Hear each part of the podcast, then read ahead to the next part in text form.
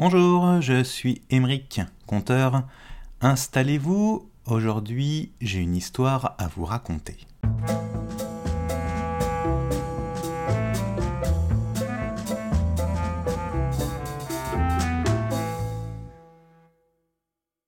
Si vous vous baladez un jour sur le port de Perros-Guirec, un jour de fort vent, de forte mer, de mer très agitée, si jamais vous rencontrez le vieux Mérec, passez votre chemin la tête basse et surtout ne lui adressez pas la parole.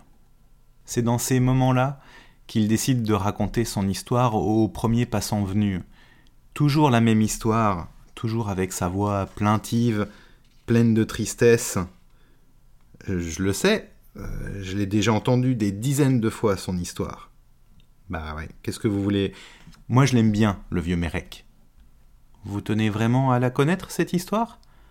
D'accord, je vais vous la raconter, mais préparez-vous, elle est vraiment triste. Il y a déjà longtemps de cela, Mérec était membre d'équipage à bord du Belém, un trois-mâts qui était principalement destiné au transport du cacao. Alors qu'il faisait route de retour vers la Bretagne, au quatrième jour de ce voyage, il y eut une très très forte tempête. Alors le bateau a résisté, mais il y eut une brèche dans la coque, et l'eau a envahi les réserves.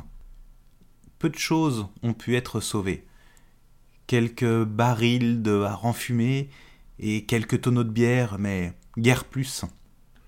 Évidemment, pour le reste du voyage, on économisa l'eau, on économisa la nourriture, et Merek, comme tous les membres d'équipage, scrutait l'horizon en espérant voir bientôt les côtes bretonnes.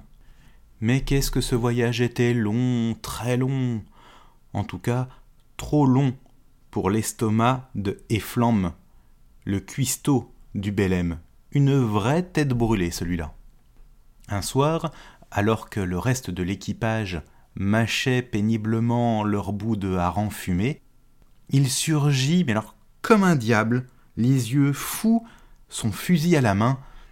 Il avait certainement un petit peu abusé de la bière. Il épaula son fusil, visa vers le ciel et commença à tirer avec un rire de dément. Quelques secondes après, un grand corps blanc vint s'écraser sur le pont au milieu des autres marins qui commencèrent à crier d'effroi. Ce qui venait de tomber dans un nuage de plumes blanches était un albatros. Un albatros, oui, Efflam venait d'abattre un albatros. Et pour les marins, peut-être le savez-vous, mais l'albatros, c'est vraiment un oiseau de malheur. On dit même que c'est l'âme des marins morts en mer et pas n'importe quel marin, les capitaines cruels qui ont emmené leur équipage au fond de la mer. On raconte que les albatros ramènent les tempêtes vers les navires, et on raconte aussi que leurs cris, en vérité, ce sont les complaintes des noyés. Vous comprenez pourquoi les marins étaient terrorisés à la vue de l'albatros. Mais Efflam était fier de lui, voilà qui va améliorer notre ordinaire se mit-il même à crier. La tentation était trop forte, et malgré la protestation de la plupart des marins, quelques-uns partirent chercher leurs fusils et se mirent aussi à tirer en l'air. Et l'instant suivant, cinq albatros supplémentaires gisaient sur le pont du Bélem. Et Flamme ne perdit pas de temps, se mit à les plumer directement pour les passer tout de suite à la casserole. Tous les marins ensuite s'empiffrèrent. Ils oublièrent très rapidement leur peur. Faut dire que la chair d'albatros était tellement bonne.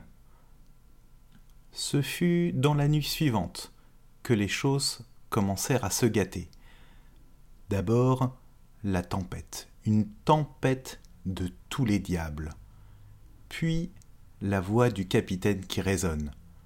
Un homme à la mer. Un homme à la mer. c'est Efflam qui a été emporté par une lame d'eau. On mit une chaloupe à la mer avec cinq hommes à son bord pour récupérer Efflam qui était déjà à bien cent pieds du navire. Sur le pont, tout le monde suivait la manœuvre. À un instant, on crut qu'ils allaient réussir à ramener l'homme au navire, mais la petite chaloupe, dans un creux entre deux vagues, disparut. Plus rien. Les hommes hébétés sur le navire scrutèrent la nuit sombre. En vain. La mer avait repris six vies les vies des six albatros abattus par les marins du Belém. Voilà, vous savez désormais pourquoi le vieux Mérec passe tant de temps sur le port de Perros-Guirec, les yeux sombres, à raconter toujours la même histoire.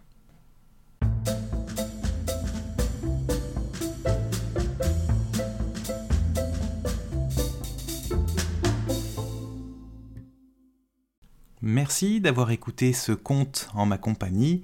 Vous pouvez me retrouver sur les plateformes de réseaux sociaux, sur YouTube et aussi une fois de temps en temps en live où je vous fais un petit peu de lecture de contes sur la plateforme Twitch. Je vous mets les liens dans la description de ce podcast. À tout bientôt.